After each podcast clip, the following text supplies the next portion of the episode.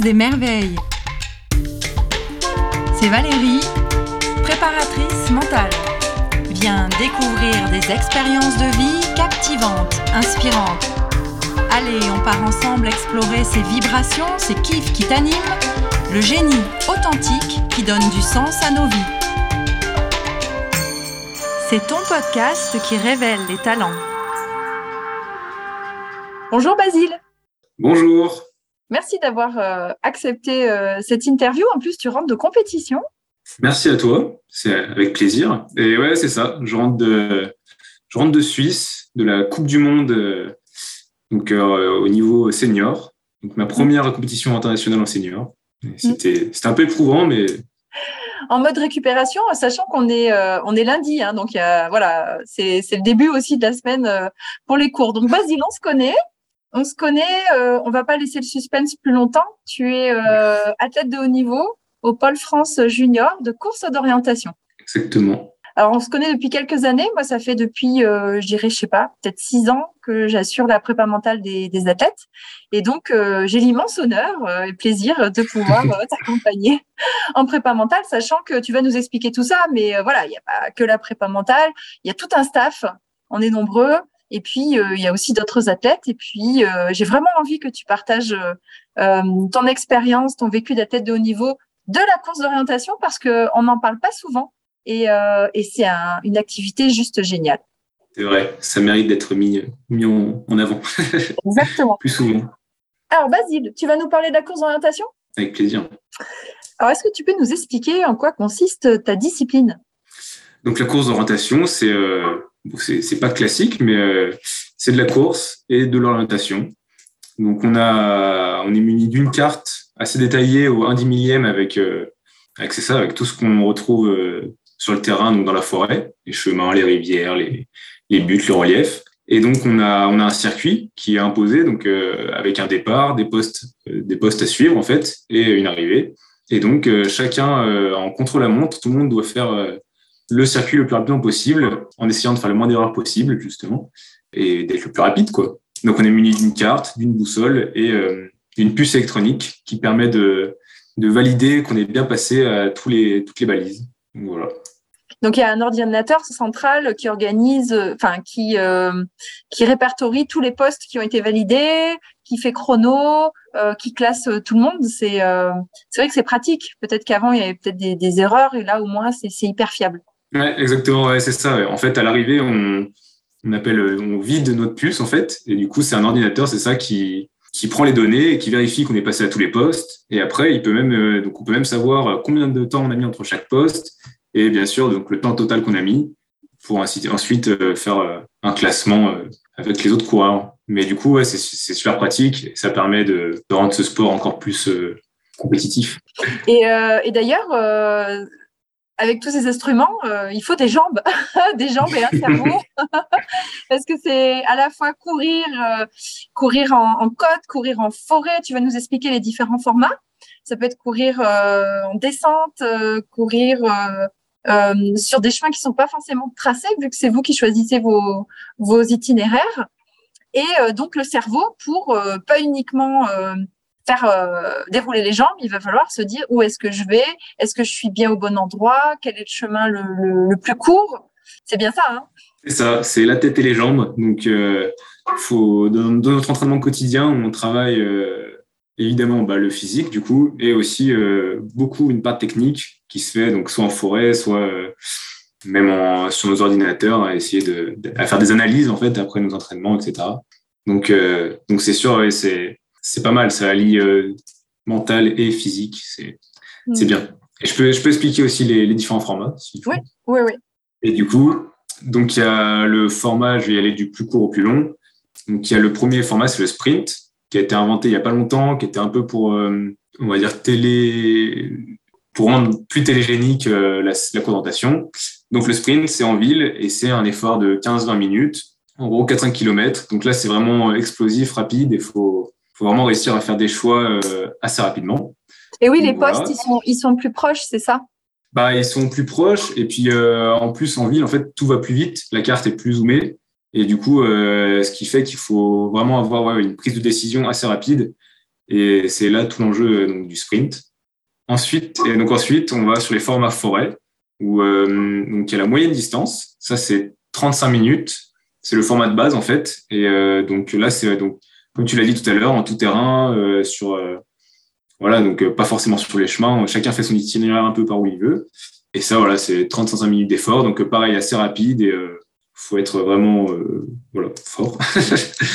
et ensuite, il reste la longue distance. Et donc là, c'est format plutôt 1h20, 1h30, où on peut monter jusqu'à 15 km, euh, voire plus.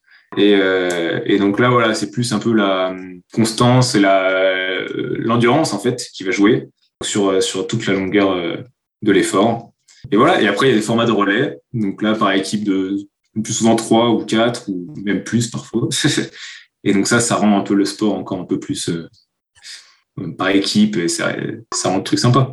Oui, c'est vrai que hum, c'est rare les disciplines où euh, finalement c'est un sport individuel, mais il peut y avoir aussi euh, un format où vous formez des équipes et où voilà, c'est c'est l'addition donc de chaque euh, performance qui fait que euh, au final euh, ça donne une performance commune. En même temps, pas tout à fait. Si jamais il y en a un qui rate un poste, tout s'arrête. C'est ça? C'est ça. Ouais, c'est ça. En fait, c'est une performance individuelle qui va servir à l'équipe. Mais du coup, c'est sûr. Bah, enfin, sur les relais, c'est souvent les courses où tu as encore plus de pression parce que du coup, tu n'es pas que pour toi-même, quoi. tu veux servir pour l'équipe. Donc mais c'est sympa. Et c'est du coup, ensuite, quand tu récites ta course, euh, les, les émotions, elles sont décuplées. Donc, euh, hmm. c'est top. Hmm. C'est vrai que j'ai l'impression que c'est un format qui est très apprécié hein, par les, les, jeunes euh, du pôle. Et justement, est-ce que tu peux nous parler de, de la ville, de la vie d'un pôleux, d'une poleuse Ça se dit comme ça hein Ouais, un pôleux, ouais. Il y a un pôleux et une poleuse. c'est ça. Donc, vous avez compris, à la fois des athlètes hommes et femmes au pôle de course d'orientation junior à Clermont-Ferrand. Ouais, du coup, euh, donc le, pôle France euh, junior de course d'orientation, qui est basé à Clermont-Ferrand, c'est en fait c'est une structure un peu euh, comme on pourrait avoir dans d'autres sports par équipe ou quoi, mais donc pour la course d'orientation où bah, on a accès, bah, comme tu l'as dit au début, bah, une préparatrice mentale, une super préparatrice mentale, un préparateur physique, on a un kiné et on a un, coach général, un coach qui nous fait un peu toute la programmation en fait. Et ça permet voilà d'être vraiment euh, bah, structuré, de savoir euh, de mieux de, mieux s'entraîner et de de gérer aussi l'aspect euh, sport études parce que on n'est pas on n'est pas encore professionnel et du coup c'est pas mal de pouvoir avoir bah, justement tous ces appuis dans avec les différents membres du pôle pour gérer au mieux le double projet quoi. Hmm. On a oublié le médecin du sport aussi, parce que parfois quand il y a besoin, euh, ouais, quand il y a besoin de, d'un scanner, d'un IRM assez vite, parce que bah voilà, comme tous les sports, il y a des blessures. C'est vrai que c'est aussi important. Euh, et comme tu le disais, voilà, vous êtes en double projet, c'est-à-dire que si tu faisais pas d'études à côté, tu pourrais pas être au pôle, c'est ça? Ouais, carrément, c'est ça. En fait, euh, c'est pour entrer au pôle, il faut avoir quand même des études à côté, et justement, le pôle, en fait, nous permet de faire ça et les écoles à côté aussi sont en accord avec nous pour euh, nous permettre aussi euh, justement des fois d'avoir des petits avantages, de pouvoir euh, avoir du, tutorat en plus ou, des mmh, parfois des aménagements. C'est vrai que si jamais il y a un stage d'équipe de France qui tombe sur un partiel ou éventuellement un cours qu'il fallait vraiment pas louper, voilà, vous avez des tuteurs, vous avez des personnes qui essaient de vous encadrer, d'aménager des sessions de rattrapage. Euh, mais, mais au final, vous faites exactement la même chose, sauf que parfois c'est aménagé quand ça tombe sur un championnat d'Europe, une Coupe du Monde, etc. Ouais, c'est ça. Et en fait, on a des voilà des parrains en fait qui au sein de l'université ou au sein de, de l'école qui, qui nous accompagnent en fait et qui nous permettent si, bah, si nous justement comme tu l'as dit on a un, souci au niveau de l'emploi du temps ou au niveau on va louper euh, un cours important ou quoi et ben justement voilà ils, ils vont tout faire euh, ce qui leur est possible pour pour qu'on puisse le rattraper et que nous, notre scolarité et notre sport se passent au mieux aussi. Donc, euh, voilà, c'est gagnant-gagnant des deux côtés. Mm. et euh, les avantages du, du pôle, euh, en plus d'être d'avoir des appuis, comme tu as dit, d'être bien encadré, eh bien, il y a toute la gestion des stages, la prise en charge financière bah, des logements hein, quand vous allez à l'étranger, etc. Oui, carrément. Ouais, c'est sûr que là-dessus, bah, en fait, on a, comme tu l'as dit, on a toute notre programmation qui est, est faite à l'avance et qui est vue en accord, bien sûr, avec, donc avec le coach et avec différents aussi programmes. Mais, et en plus, comme tu l'as dit aussi, et bah, il y a cette aide financière, justement, bah, pour nos stages, pour nos logements, notre plein de choses. de, notre, les équipements, etc. Les équipements, etc. Ouais, c'est ça. Et du coup, ça, c'est sûr, c'est aussi un, ça, c'est un plus quoi, pour nous parce que ça nous permet aussi de pouvoir à côté bah, avoir nos loisirs, etc. Donc, euh. mm. Oui, vous imaginez un athlète de haut niveau euh, qui doit euh, réserver son train ou son hôtel pour telle ou telle compétition. Ça serait, ça serait compliqué, se demander où est-ce qu'il mange. Déjà que vous avez mm. double projet, les études, etc. Donc c'est vrai que ça, ça vous permet de mieux vous concentrer sur votre activité. Et justement, qu'est-ce que tu aimes toi dans la course d'orientation? Non, non, mais je pense principal un peu, c'est voilà, c'est de cet aspect justement, bah, la tête et les jambes en fait, qui je trouve, ça super intéressant quoi, de pouvoir. Euh, puis en fait, c'est jamais gagné, enfin c'est jamais acquis quoi, comme euh, tu peux toujours euh, te retrouver à faire une erreur, à, à, ne pas réussir à trouver tes postes, etc. Donc voilà, c'est cette recherche en fait d'être à la, à la perfection technique, comme on peut dire, mais et du coup ça c'est ça c'est trop cool parce que c'est jamais acquis en fait tu seras jamais euh, au top techniquement. Donc physiquement, tu peux faire tous les efforts que tu veux. Si, si, si techniquement, tu pas, pas toutes les bases, et eh ben, tu tu réussiras pas, tu réussiras pas en présentation. Mm. Donc, euh, donc ça c'est cool. Et puis après, bah, tous les aspects aussi, euh, découverte de nouveaux terrains, de nouveaux environnements, avec la nature et tout. J'adore. en fait, c'est vraiment un, un sport d'extérieur, tout terrain, on va dire. Il y a des terrains, toi, que tu préfères dans certains pays ou même en, France? Ouais, bah là, euh, du coup, euh, un peu le thème du moment, c'est euh, c'est le Portugal, donc mmh. on a les championnats du monde junior qui vont pas tarder. Et bah, c'est vrai que du coup, j'ai découvert ces terrains en début d'année et j'ai adoré. c'est des terrains un peu semi-ouverts où il y, a pas mal de rochers, de la dalle rocheuse au sol et puis tu as, des, belles vues, tu vois loin et tout, donc c'est vraiment top. Et sinon, en France aussi, on a le, plateau du Larzac, qui est euh, un, plateau pareil en fait avec euh, pas mal de roches et c'est euh, vraiment assez sympa, c'est vraiment super sympa à courir et je pense que le top c'est les, séances de nuit qu'on fait avec la lampe frontale là-bas où tu vois super loin, tu as les formes des rochers qui se, qui, se lèvent devant toi et puis tu orientes avec ta carte. Ouais, c'est pas mal. Oui, on a oublié de dire que parfois il y avait des, des courses de nuit qui pouvaient être mises en place. Bah, en fait, globalement, euh, il y a, la course de nuit, il n'existe pas trop de championnat international avec des courses de nuit, mais, euh, mais des championnats de France, ça existe. Et en fait, nous, globalement, euh, bah, quasiment tous nos entraînements en hiver, non pas tous, mais souvent nos entraînements en hiver se font de nuit, justement à la sortie des cours, pour après ensuite. et c'est pas mal, en fait, ça permet vraiment de. Ça rajoute de la difficulté et nous, ça nous permet de, de s'entraîner encore plus techniquement. Hum. Et il y a des terrains aussi vers Clermont que tu, que tu aimes bien? Ah bah, Carrément, ouais. Bah, vers, les, vers Eda, là, vers le lac d'Eda, on a les, les chaires d'Eda, en fait. On voit d'ailleurs même toutes les chaires sur Clermont-Ferrand. C'est quand même des terrains vraiment incroyables, quoi. Enfin, il... T'as pas grand-chose qui ressemble euh, nulle part ailleurs, donc euh, donc c'est super sympa. Et puis en fait, euh, c'est vraiment ouais, c'est vraiment unique. Ça rajoute ce, ce, petit truc quand on va s'entraîner là-bas qui que les autres cartes n'ont pas. Hum coup, là-bas, faut, faut vraiment être concentré et ne penser qu'à ça, sinon euh, tu peux vite, euh, vite te perdre. Donc c'est super technique en fait dans les chairs. C'est ça, c'est super technique avec plein de, en fait, euh, c'est après la formation donc volcanique, après l'écoulement de la lave et tout, ça a formé plein de, de petites dépressions, des trous, des, petits sommets, des petites buttes et tout, et ça rend le, ça rend le terrain vraiment bah, trop bien pour faire la course d'orientation. Et euh, est-ce que tu peux nous donner ton palmarès depuis que, que tu es au pôle? Parce que c'est important, c'est vrai que euh, les résultats euh, peuvent amener aussi des, des, choses, enfin des motivations pour, pour les autres athlètes, amènent aussi peut-être des validations de, de choix d'entraînement pour, pour le staff et pour Sim, donc qui est l'entraîneur national. C'est ça, ouais. Bah, du coup, donc moi, ça, du coup, ça fait deux ans, j'entame ma troisième année là. Et donc, le, le gros résultat que, que j'ai fait, donc c'était l'année dernière, il y a un an, un an et un mois environ, où du coup, au championnat du monde junior, j'ai gagné la longue distance, champion du monde junior de longue distance.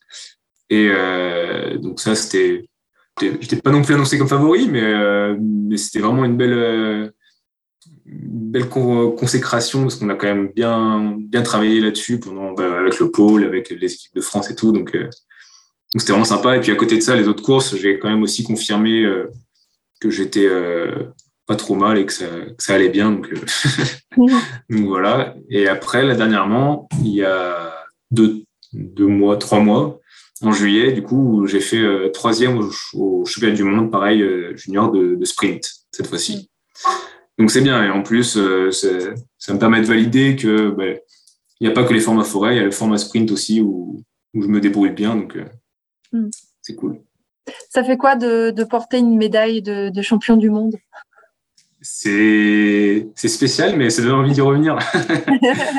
c'est ah, c'est sûr, c'est émouvant. Et puis, bon, t'es super fier, quoi, super euh, content de tout ce que tu as accompli. Et puis, de, de, de, le voir aussi dans les. Bah, là, et en plus, euh, c'était c'était assez fou parce qu'il y avait donc Sim, euh, notre coach, qui était avec nous, quand, qui était avec moi au, au, en Turquie, du coup, quand c'est arrivé l'année dernière. Donc, c'était vraiment. Enfin, c'est trop bien de voir de, tous les visages qui sont super contents, tous les coéquipiers aussi, pareil, qui sont. Tous les potes qui sont super contents pour toi. Et tu juste envie d'y retourner. Quoi. Et ça t'a amené euh, peut-être des motivations supplémentaires. Ça montre aussi à tous les autres que c'est possible hein, de, ramener euh, des médailles, euh, même à un niveau international, parce que je crois qu'il n'y en avait pas vraiment eu beaucoup en plus en junior de la part des Français. Et du coup, ben, de titres de champion du monde, il y en avait eu un en 2000, 2010, je dirais. Et, sinon, des médailles, ouais, il y en avait eu quelques, quelques-unes il y a 2-3 ans, mais mais de titres, ouais, il n'y en avait pas trop eu. Et c'est vrai que c'est pas, pas toutes les années non plus qu'il y en a. Donc, euh, donc c'est sûr que c'est, que c'est cool et que ça confirme quand même que, voilà, avec CIM, avec la structure, avec euh, tout le pôle, on, fait quand même du bon boulot parce que même les coéquipiers du pôle, ils sont quand même pas très loin. Donc, euh, donc mm. c'est cool. La course d'orientation, est-ce que tu peux nous en dire un peu plus? Comment est-ce que tu y es venu? Peut-être de quel pays ça vient? Parce que je sais que souvent, euh, certains athlètes de l'équipe me parlent beaucoup de, de, certaines nationalités qui sont très présentes. Toi aussi d'ailleurs.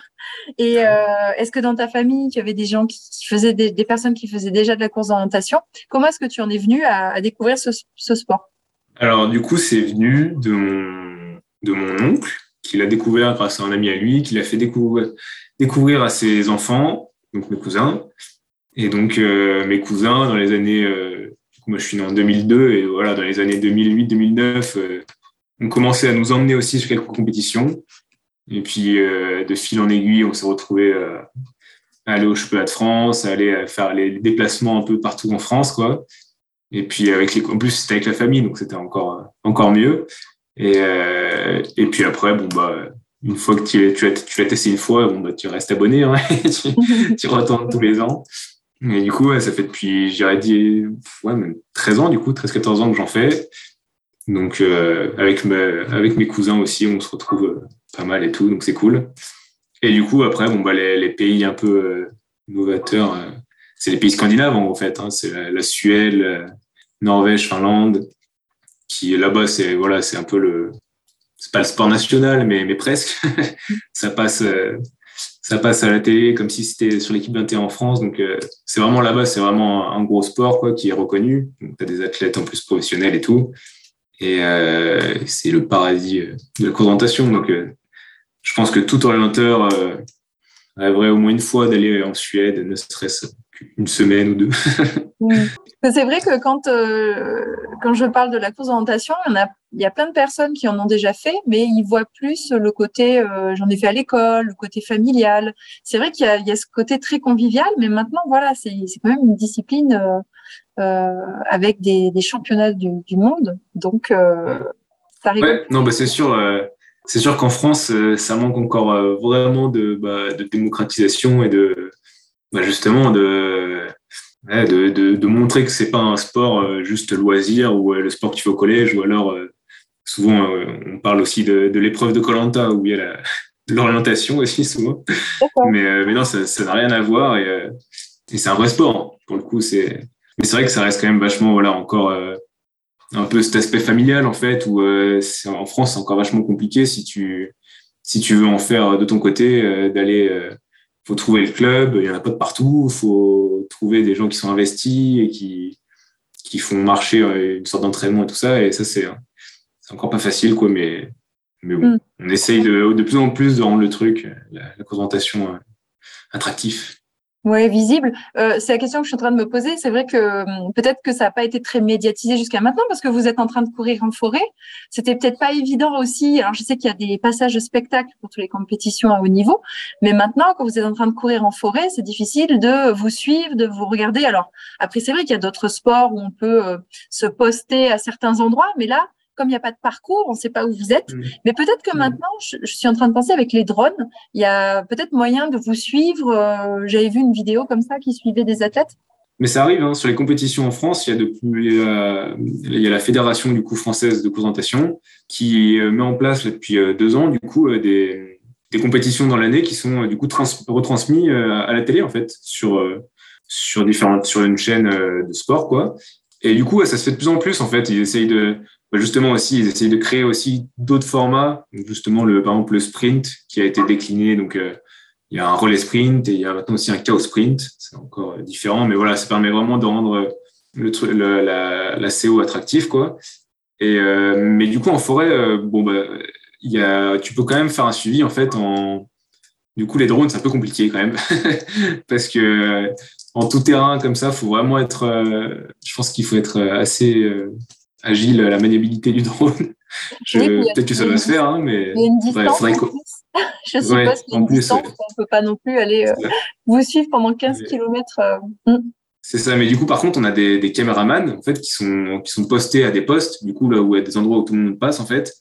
Et du coup, ils suivent un peu les athlètes, euh, chacun leur tour sur 30 secondes, quoi. Mais ça permet quand même d'avoir voilà, ce suivi-là. Et puis, en fait, après, tous les athlètes sont équipés donc, de, de GPS qu'on a sur nous en fait et qui permet de nous, euh, géolocaliser. Bon, nous, on n'a pas accès à où on est en fait, mais euh, on a accès que sur la carte. Mais du coup, euh, eux, en temps, réel, et ils peuvent avoir accès à, à notre race, à, nos, où on est en train de passer en fait. Et ça permet voilà, de justement de, créer un peu, de rendre la présentation un peu plus attractive en tout cas, à chaque fois que j'ai vu des images, c'est juste magnifique parce que vous passez dans des lieux euh, de la forêt profonde, sur des crêtes, des plateaux. Euh, c'est juste sublime en fait.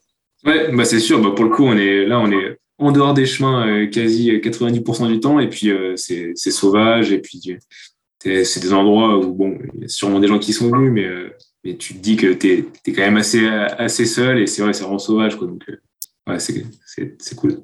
Du coup, tu peux trouver les coins à champignons. c'est ça, en plus. C'est deux en un. Après l'entraînement, tu retournes avec le, avec le sac et tu te fais ta cueillette. tu croises beaucoup d'animaux aussi, peut-être? Ouais, ouais, carrément. On, on, se retrouve souvent, euh, bon, pas nez à nez, mais euh, on, voit pas mal de, de, biches et de. Ouais, des, sangliers un peu moins, mais pas mal de biches, ouais. Et toi, tu, tu l'aimes ce côté euh, nature, pleine nature, dans la course en natation? Ah bah carrément, ouais. Bah, Moi, j'adore la nature et puis j'adore aussi tout ce qui est les animaux, c'est ça, la, faune et la flore. Mais du coup, c'est trop cool, quoi. À chaque fois que je vais en forêt, bon, bah, je m'attends à voir, à voir un petit, un petit animal ou euh, présence et ça me motive encore plus. Euh, je suppose que dans ton parcours, euh, il y a eu des, des temps forts, des temps euh, ça a été un petit peu plus difficile? Et est-ce que euh, tu as des petites anecdotes à partager? Peut-être aussi certains athlètes qui t'ont qui t'ont inspiré. Ça fait quatre questions, mais euh, je te laisse répondre dans l'ordre que tu souhaites. Non, bah, des... c'est sûr, je peux pas, euh, tu peux pas avoir que des temps forts tout le temps dans ta vie d'athlète. Et du coup, bah, donc moi, j'ai eu pas mal de, de, de, temps forts qui ont été contrastés assez rapidement par des temps faibles, par des, des, des mauvais temps. Et du coup, bah, justement, bah, je peux, euh, faut le dire aussi. Du coup, après, euh, le lendemain de mon titre de champion du monde euh, de longue distance, du coup, l'année dernière en Turquie, il y avait donc la, la compétition, l'épreuve du relais, avec donc deux autres coéquipiers, c'était pas des équipes de trois. Et donc, il s'est trouvé que donc on était quand même pas favori, mais on était, on avait une très bonne équipe, quoi, du coup, avec, avec les deux autres gars qui étaient, qui avaient aussi fait des super résultats tout le long de la semaine, quoi, sur les autres épreuves. Donc voilà, on avait un peu d'attente, mais j'avais essayé de gérer le truc sans avoir trop de pression et du coup, je faisais premier relais et il s'est trouvé que j'ai j'ai complètement foiré. Donc, euh, j'ai perdu plus de je sais 5, 5, 6, 6 minutes. Et euh, bon, bah, ça ça a pas loupé. Ça a fait, on n'a pas eu le résultat qu'on avait qu'on espérait. Et puis, bon, on n'a pas fait la performance qu'on voulait. Quoi.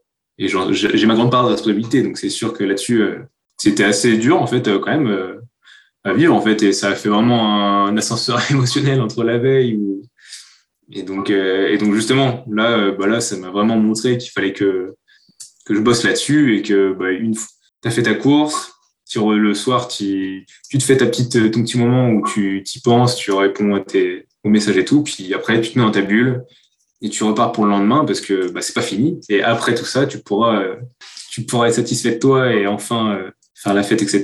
Quoi. Mais, mais du coup, voilà, c'était un, un peu voilà, une petite anecdote. Mais ça, tu sais, euh, ça arrive à plein de personnes, hein, que ce soit dans le sport ou dans d'autres domaines. Parfois, on peut être euh, surpris de, de et, euh, et, on se laisse emporter par une performance, par une réussite, par une émotion, et, et après, c'est difficile à gérer. Ça, maintenant, tu l'as analysé, et je sais que maintenant, as, tu sais faire, tu sais gérer ça.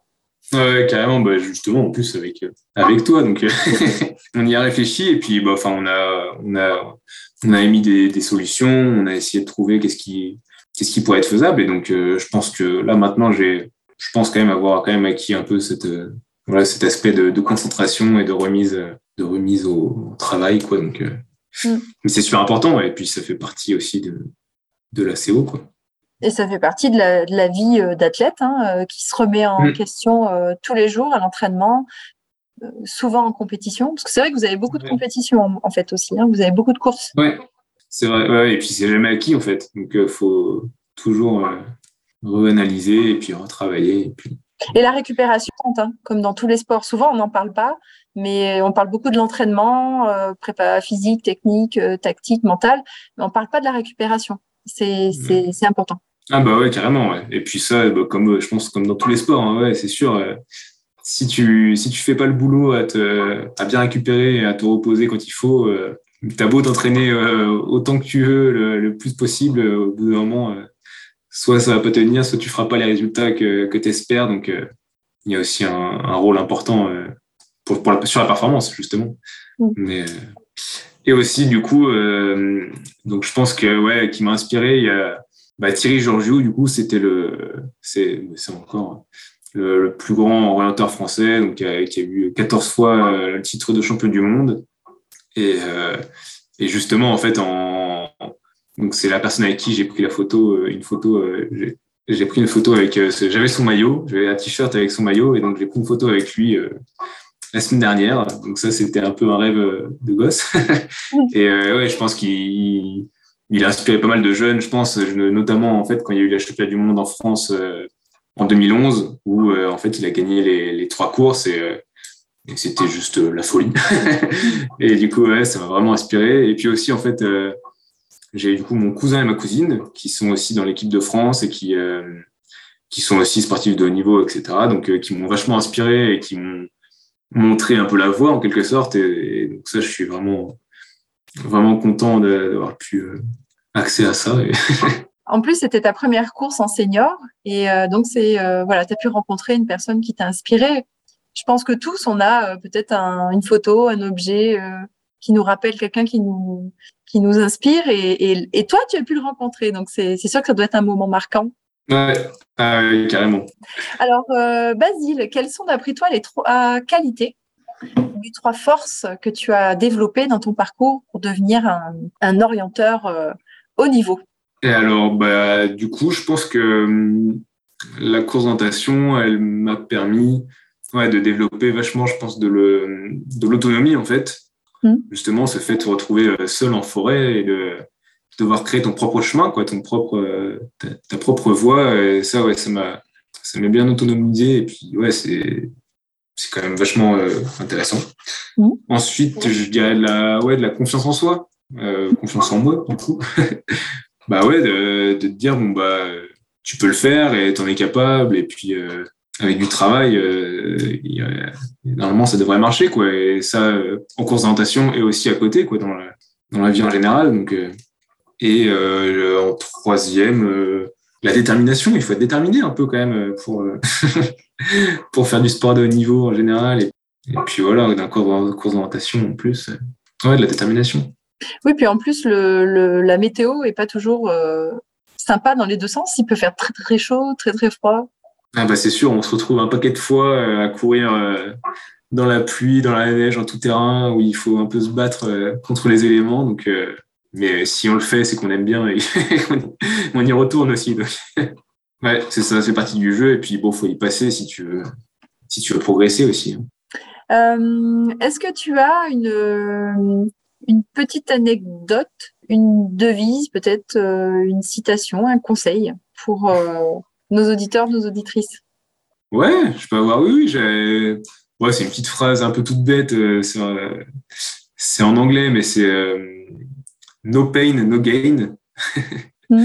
du coup, qui, qui signifie, en gros, un peu, on n'a rien sans rien, quoi. C'est sans, sans douleur, on n'a pas de, pas de gain, on n'a pas de, pas de victoire. Donc, euh, donc oui, en gros, euh, bah, si tu veux réussir tes objectifs, si tu veux arriver dans ton sport, bon, bah, faut, des fois, faut, parfois, faut, faut, faut accepter à, à se faire mal, euh, à, à, être dans la douleur, quoi. Mais aussi, c'est qu'on y prend du plaisir si on, si on y retourne encore une fois. On va dire que le plaisir que ça te procure est, est plus grand, plus fort que bah, les, les, les, difficultés, les douleurs, la météo. C'est plus grand que ça, euh, finalement, dans sa globalité, c'est ça. C'est ça, ouais, le plaisir et puis les émotions que ça procure, et puis, puis de le voir aussi sur le, sur le visage de tes proches et tout, euh, c'est bien plus grand que les, les petites douleurs qu'on a parfois aux entraînements. en, plus, j'ai l'impression que vous êtes tous super contents, les orienteurs, de vous retrouver sur les compétitions, parce que vous vous connaissez un peu tous. Ah bah carrément, et puis bah, on, est, on se connaît tous depuis, euh, depuis nos, euh, nos 10 ans, on court tout le temps euh, contre, mais on sait très bien que à côté on est tous potes et que c'est c'est comme une famille. Hein. c'est vrai que ça m'a marqué ça que vous qu'il y ait cette ambiance là en fait, parce qu'à chaque fois que vous me parlez de compétition, vous dites ah j'ai vu un tel, euh, voilà, vous dites je suis contente de revoir ce groupe là, donc c'est sympa. Et alors Basile, qu'est-ce que tu peux te souhaiter pour ton futur? Qu'est-ce que tu peux souhaiter à ta discipline, la course d'orientation, et qu'est-ce que tu as envie de souhaiter au monde?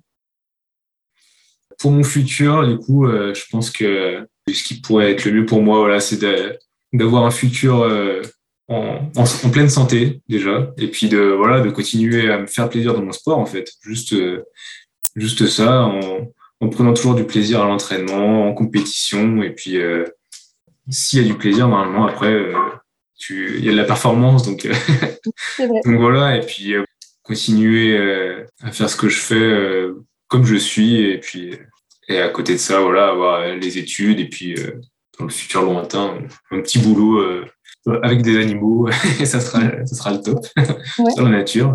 Pour mon sport, je pense que lui, c'était que du, ouais, c'est ça, de la, démocratisation, de, la, de, le rendre un peu plus attractif, en fait pour, euh, pour justement qu'il y ait bah, des jeunes qui puissent euh, en faire plus facilement, rendre, rendre aussi plus accessible. Je pense que la, la, CO, ça serait euh, déjà un grand pas vers, pour la rendre encore plus, plus médiatisée et plus, plus attractive.